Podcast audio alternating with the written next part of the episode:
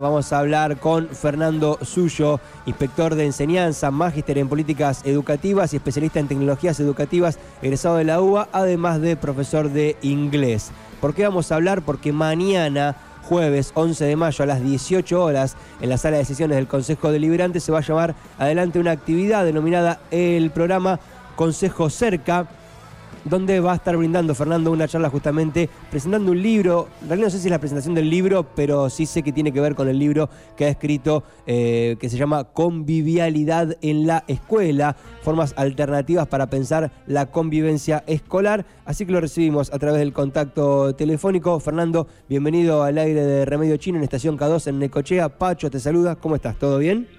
Hola, buenos días. Qué gusto, qué gusto charlar con ustedes. Igualmente, igualmente. Bueno, contanos un poco acerca de esta charla. Entiendo que el origen tiene que ver con un libro que has escrito que tiene por título justamente Convivialidad en la escuela y a partir de ahí se da la convocatoria para llegar a Necochea, ¿sí? Sí, eh, efectivamente el, encuentro de mañana, que, que, para nosotros es con, muchas expectativas y celebramos, digamos, que que el Consejo brinde estos espacios nos parece sumamente saludable, así que vamos a tratar de estar a la altura de, la convocatoria y del, de este espacio.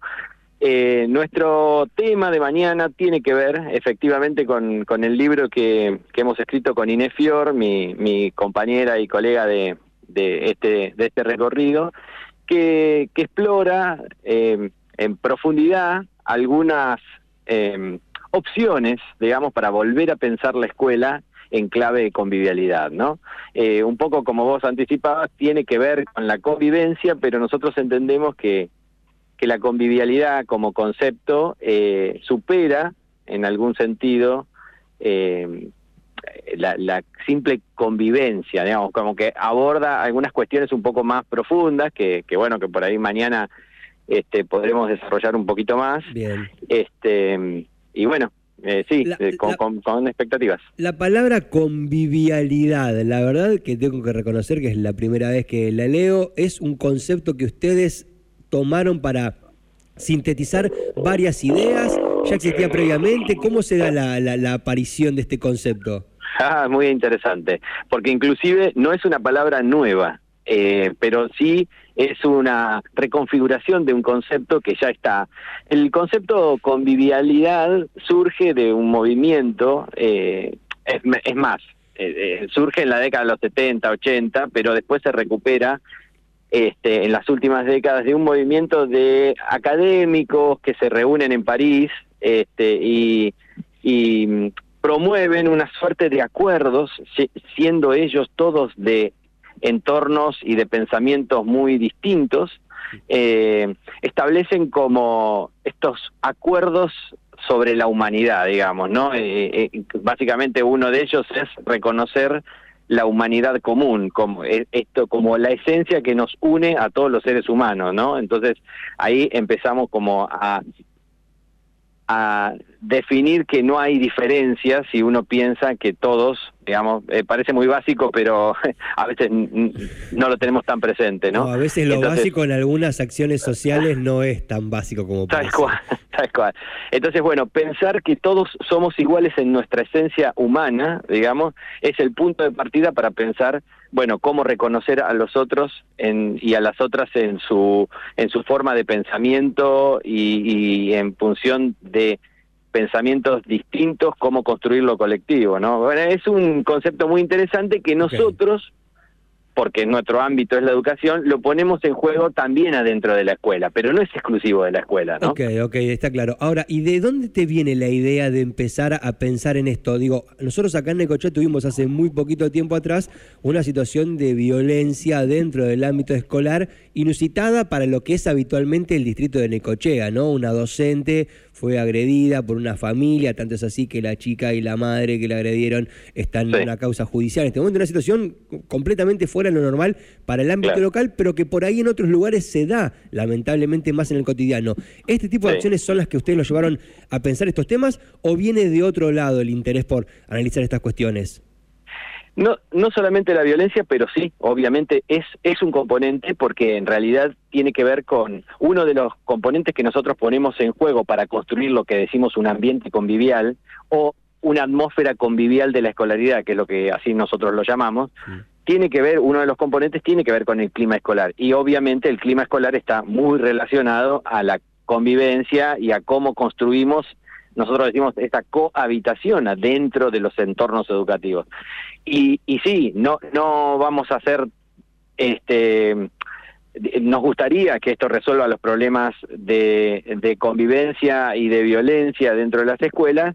Eh, entendemos que esto no, no es la única eh, opción posible, pero sí entendemos que, que es un camino posible para recorrer y para nosotros es un camino al menos más seguro, ¿no? En términos de, de, mejora, que también es un concepto que desarrollamos, eh, en términos de mejora sostenible, nosotros entendemos que abordar la idea de una atmósfera convivial este, podría ser más sostenible en el tiempo, ¿no? Bien, entiendo que ustedes este libro lo han ido presentando en distintos lugares, que has tenido la oportunidad también para elaborarlo, de consultar a distintas personas dentro del ámbito escolar, que no es solamente restringido a un espacio. ¿Encontrás que es muy distinto, por ejemplo, en la realidad que podría decir, no sé, en Ciudad Autónoma de Buenos Aires, que en el área metropolitana, que en los mal llamados pueblos del interior, o es más o menos la situación? Yo también me dedico a la docencia, doy clases he dado clases en un pueblo muy cercano acá, a 50 kilómetros, y a veces me encuentro con realidades muy disímiles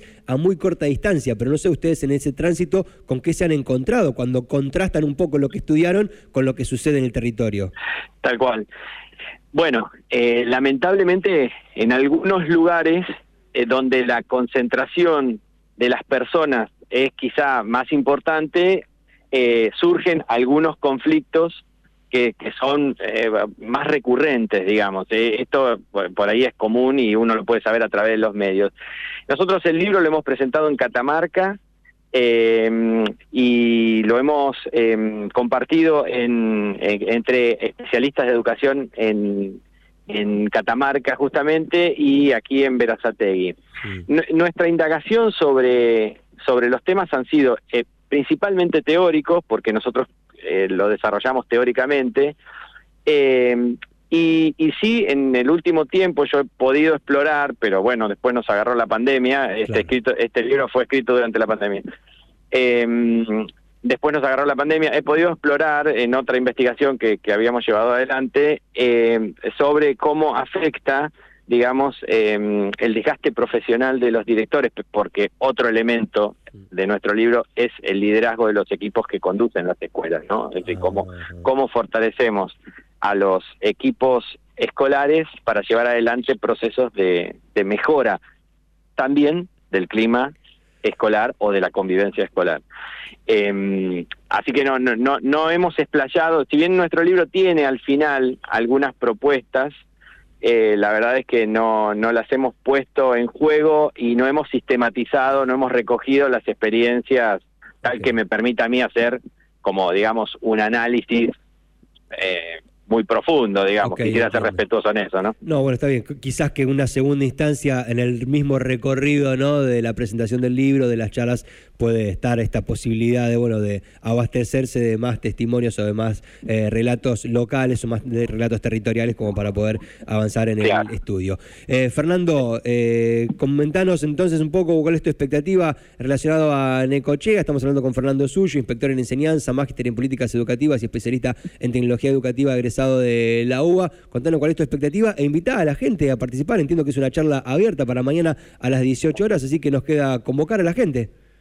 Bueno, sí, eh, la verdad es que todos invitados, eh, yo tengo muchas expectativas, quiero cumplir con las expectativas de quienes asistan, que pueden obviamente ser eh, personas que estén vinculadas al, a los entornos educativos, a las escuelas o, a, las, a otros espacios donde se enseña y se aprende, pero también a la gente que tenga la curiosidad de conocer por lo menos alguna alguna línea de pensamiento este, que, nosotros proponemos, inclusive ayer lo decíamos, eh, queremos que nuestro libro sea original, no porque sea eh, novedoso, sino porque dé origen. Entonces, nos gustaría que nuestro libro se ha puesto en juego en, en, otros espacios y que a partir de eso surjan nuevas formas, digamos, ¿no? Eh, un poco también esa es nuestra expectativa. Excelente. Fernando, muchas gracias por la charla. Nos estaremos encontrando seguramente mañana a las 6 de la tarde ahí en el Consejo Deliberante. Muchas gracias a ti. Bueno, buenas tardes. Hasta Nos vemos mañana. Así pasó Fernando Suyo, como les decía, este inspector de enseñanza, magíster en políticas educativas, especialista en tecnología educativa, egresado de la UA. Mañana, jueves 11 de mayo a las 18 horas, va a estar brindando una charla en el Consejo Deliberante llamada Convivialidad en la escuela, formas alternativas para pensar la convivencia escolar y desde acá cursamos la invitación.